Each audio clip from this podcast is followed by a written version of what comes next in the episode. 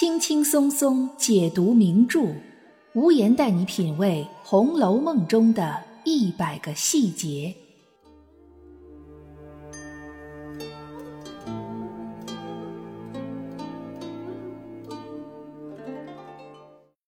品读细节之美，发现别样红楼。大家好，我是暗夜无言，欢迎您继续收听原创节目《红楼梦》中的一百个细节。之前无言有一期节目提到李纨，说李纨并不是那种真正从内到外都呈现槁木死灰状态的人，而她的自身能力其实也并不平庸。之所以很多读者都认为李纨不温不火，几乎可以算得上是金陵十二钗政策的十二位里最不引人注意的一个，主要原因其实是只看到了作者一些对李纨总结概括性的描述，比如说。李纨的父亲认为女子无才便是德，没让李纨读什么书，所以便认为李纨的诗才必然平平。比如说，小厮们谈到李纨时会说大奶奶是个佛爷，便认为李纨真的是一个佛心佛口、凡事慈悲为怀的内心柔软之人。这些总结概括性的描述，往往只是从大众视角出发，总结概括的也是普通人眼里的印象。而这些印象是否就是绝对正确的？这其实是值得商榷的。究竟孰是孰非？真正有效的方法，往往是跳离总结概括性的描述，而从具体的故事情节描写中去寻找答案。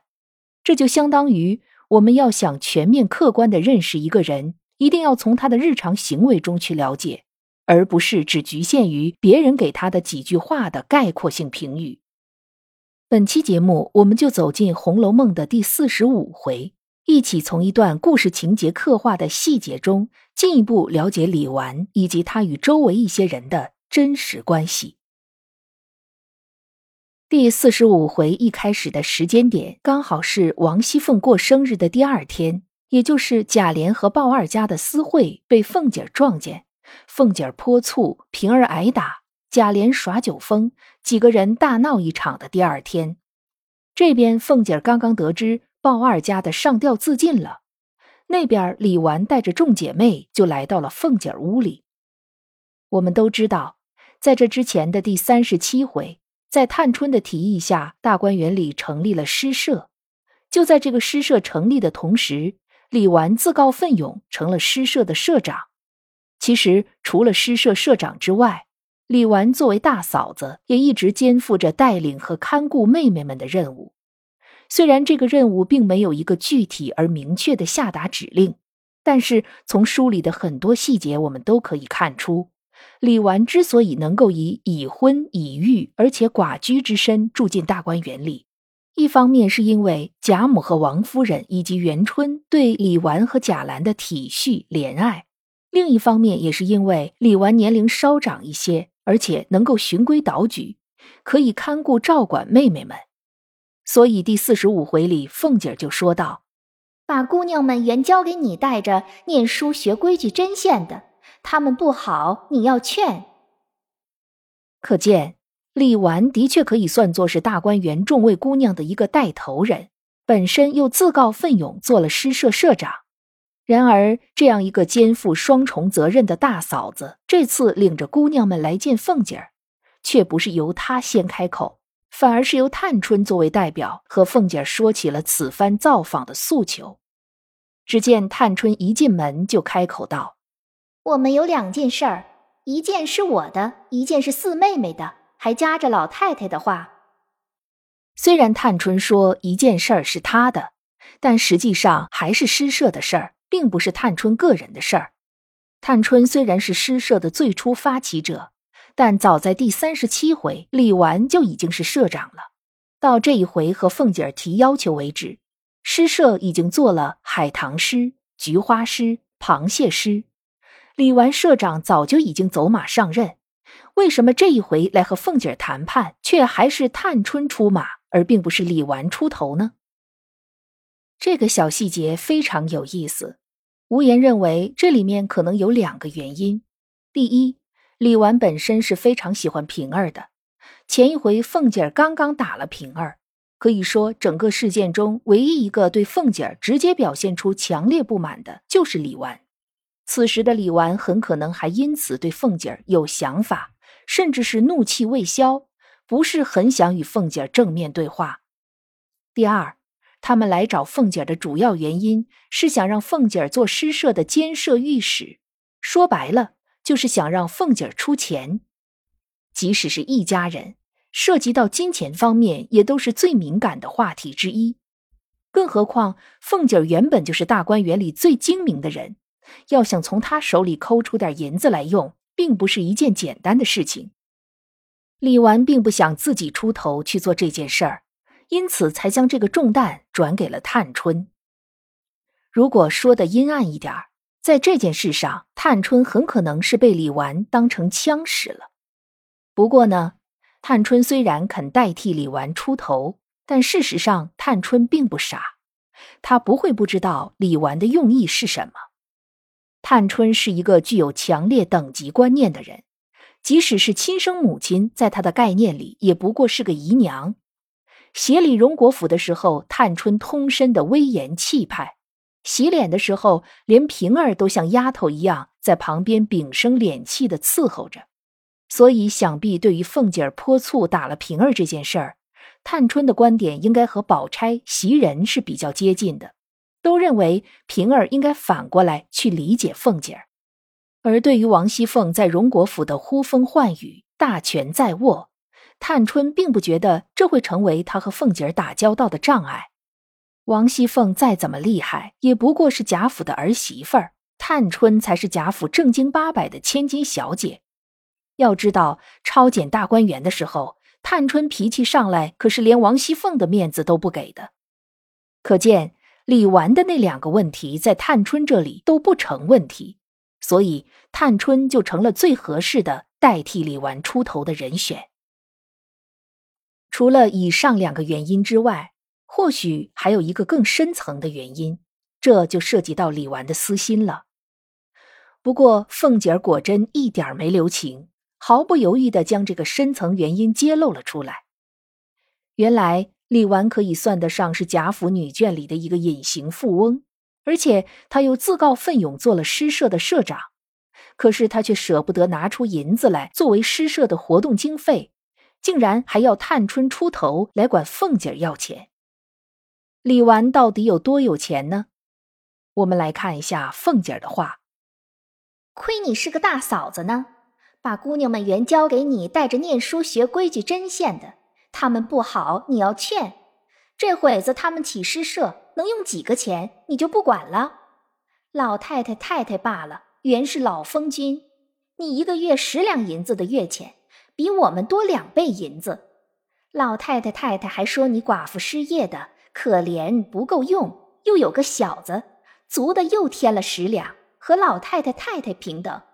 又给你园子地，个人取租子，年终分年利，你又是上上份儿。你娘们主子奴才总共没十个人，吃的穿的仍旧是关中的，一年通共算起来也有四五百两银子。这会子你就每年拿出一二百两的银子来陪他们玩玩，能几年的线？他们个人出了格，难道还要你赔不成？这会子你怕花钱，调唆他们来闹我。我乐得去吃一个和和海干，我还通不知道呢。凤姐这一大番话一定要完整的叙述在这里，因为这番话太精彩了，句句到位，针针见血。可见在凤姐儿心里非常清楚李纨一年有多少的收入，也更加清楚这次的集体上门就是李纨在背后决定的。这可以说是凤姐儿和李纨这一对妯娌二人之间的一次正面对决。表面上似乎是云淡风轻、笑语晏晏，实际上却向我们展示出了又一种家族矛盾。贾府玉字辈的妯娌主要就是李纨、王熙凤和尤氏三个人。这三个人表面上看起来好像挺和谐，尤氏帮凤姐儿张罗过生日，也会经常上李纨那边串串门。可实际上，凤姐儿从来没瞧得起过尤氏。两人的矛盾因为尤二姐的事件而彻底激化。抄检大观园后，尤氏去李纨那里坐坐，李纨却假装不知道发生了什么事儿，尤氏开口讽刺李纨说：“你敢是病着死过去了？”而凤姐儿和李纨之间的关系，也在这第四十五回被捅破了表面和谐的面纱。面对凤姐儿清楚明白的算的这笔账，李纨显然并不服软，甚至还有几分恼羞成怒。他立刻反驳道：“你们听听。”我说了一句，他就疯了，说了两车的泥腿无赖市侩，专会打细算盘、分斤拨两的话出来。知批在这里写道：“心直口拙之人，急了恨不得将万句话并成一句话说死那人。”这里无言对知批只有一半认同，李纨的确是想将一万句话并成一句话，将凤姐说死。但如果说李纨是心直口拙的人，无言却并不认同。李纨的槁木死灰是她在丈夫贾珠死了之后的生活状态。李纨所谓的佛爷一样的称号，是她对凡事都采取尽量少参与、尽量置身事外的生活态度。但李纨对自身利益的维护，那可是绝不含糊的。凤姐刚才那一大番话，并没有一句是瞎说或者夸大其词。虽然言语犀利，但都是事实。但李纨接下来的反驳之词，却没有一个字提到自己是不是真的那么有钱，反而是调转枪头，转移矛盾，开始讽刺凤姐会算计人。昨儿连平儿都打了，凤姐如何如何不如平儿。李纨说道：“这东西，亏她托生在诗书名门仕宦大家做小姐，出了嫁又是这样，她还是这么着。”若是生在贫寒小户人家，做个小子，还不知怎么下作贫嘴恶舌的呢。天下人都被你算计了去。昨儿还打平儿呢，亏你伸得出手来。那黄汤难道灌丧了狗肚子里去了？气得我只要给平儿打抱不平。忖度了半日，好容易狗长尾巴尖儿的好日子，又怕老太太心里不受用，因此没来。究竟气还未平，你今儿又招我来了。给平儿拾鞋也不要，你们两个只该换一个过子才是。和凤姐之前那番话比较起来，一个是有理有据，一个是偏向人身攻击，一个是就事论事，另一个却开始转移话题，说平儿那件事。而论起口舌之力来，凤姐和李纨却是不相上下。一个真正心直口拙的人，是绝对说不出李纨这番话来的。我们可以设想一下，假如贾珠没有死，荣国府的管家绝对不会是王熙凤，而应该是李纨；而假如贾珠没有死，李纨做了荣国府的管家，那么他的管理能力不会比王熙凤差太多。有很多听友并不认同这一点，不过这种不认同不过是流于对李纨表面的认知。李纨不管事儿，是因为她是寡居的女子。《红楼梦》那个时代，对于寡居女性的限制非常之多，基本上除了养育子女、让自己活着之外，就没有任何的生存空间了。李纨因为被允许生活在大观园里，处境还能稍微好一点还能结个诗社什么的。这种身份和生活空间的限制，让李纨根本没有任何发挥她能力的余地和机会。即使是在和探春协理荣国府的时候，他也不能真正的像探春那样放开手脚去行使权力。但是这些都不代表李纨原本没有能力。李纨自身的问题是，长期寡居的生活会慢慢将他的能力磨灭。为了求自保而不得不将钱看得很重，渐渐就成为了和方官干娘那些人没什么区别的鱼眼睛。在刘心武老师的推测里，导致乔姐悲剧命运的狠救奸凶里的奸凶正是贾兰。这一推测让很多人大跌眼镜，但必须要说，刘老师的这个推测是非常合理的。李纨本身就很不喜欢王熙凤，又那么看重钱财，在他的影响之下，贾兰不肯出钱去赎凤姐的女儿乔姐，这可能性是很高的。也就正应了《红楼梦》十二支曲的《晚韶华》中所写的那句：“虽说是人生莫寿老来贫，也需要阴质姬儿孙。李纨本是一个大好青春的女子，可惜却被命运和时代扼住了咽喉，将她从无价宝珠变成了鱼眼睛。您刚才收听到的是《红楼梦》中的一百个细节，由暗夜无言原创并播讲。欢迎您订阅关注，也欢迎您为节目打 call 打赏来支持主播的创作。本节目由喜马拉雅出品，独家播出。我是暗夜无言，我们下期见。